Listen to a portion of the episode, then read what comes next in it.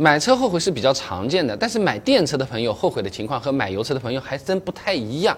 第一种后悔呢是后悔买早了，早两年买电车的朋友啊，这种情况是比较多的。哎，因为那会儿电池它还是比较贵的，尤其是二零二二年上半年啊，这锂电池原材料涨得非常厉害，不少电池的指导价都跟着往上调过来。你比如说特斯拉 Model Y 标准续航版，去年年中一度涨到了三十一万多了，长续航版本涨到了三十九万多了，结果去年年底到今年年初几次价格调整，又直接诶一下二十六万和三十万了。好了。那本来买电车是为了省钱，结果呢，省的是小钱，买的那件事情本身亏了十万块钱。好了，再加上车子本身也有折价，这估计是十二万、十三万就没有了。那后悔也是正常，可以理解，对吧？那其他品牌电车也是一样的，蔚来、小鹏、极客、比亚迪，今年价格战打得非常火热，卷得要死。那些买得早的朋友也只能发发牢骚，感叹一下厂家，你这个竟然搞背驰啊，是吧？那厂家也不容易。那第二种后悔呢，和第一种是反过来的，后悔买晚了。有些朋友买车啊，就是为了市区通勤，本来开油车市区油耗啊，可能十个已经算是比较低了。那油价一涨，每个月油费小两千块钱了。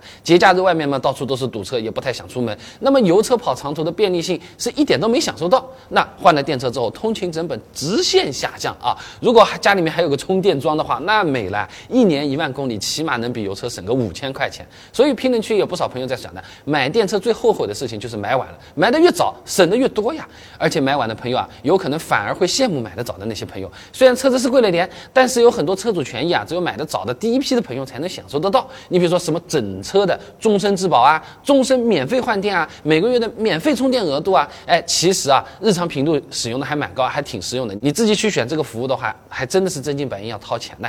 后面的车主买的晚的，价格便宜了，有些服务他悄咪咪就不给你了。那第三种后悔情况呢，就是跟风买电车的，买完发现用起来不合适，所以相当之后悔。有些朋友买电车之前啊，真的也没做过太多功课，就是听说电车省钱，赶了个潮流，实际提车用起来发现确实省钱，但对于自己来说还是有很多不舒服的地方。你比如说充电，现在大城市充电问题都不大，但是全国没有那么多大城市啊，也有一些中型的小型的城市，它充电起来没那么方便的。有记者对陕西的充电桩分布进行了一个调查，发现全省充电桩基本都集中在西安。好了，那报道中还讲到过了，像是西安省安康市的平利县，只有县政府、供电局等地方才有公共充电桩，但平时呢不向普通车主开放啊。那云南新平县有类似的情况呢，只有电网公司门口是有充电桩的，车主说还不如回家那个搞个排插充。这么好了，和以前充电瓶车一样啊！而且第三方充电桩运营商，由于县城它电车本身就少嘛，它就赚不到钱，赚不到钱它就不来，你不来的话，那就更不愿意买这个电动车，那就很难受。有些朋友家里呢。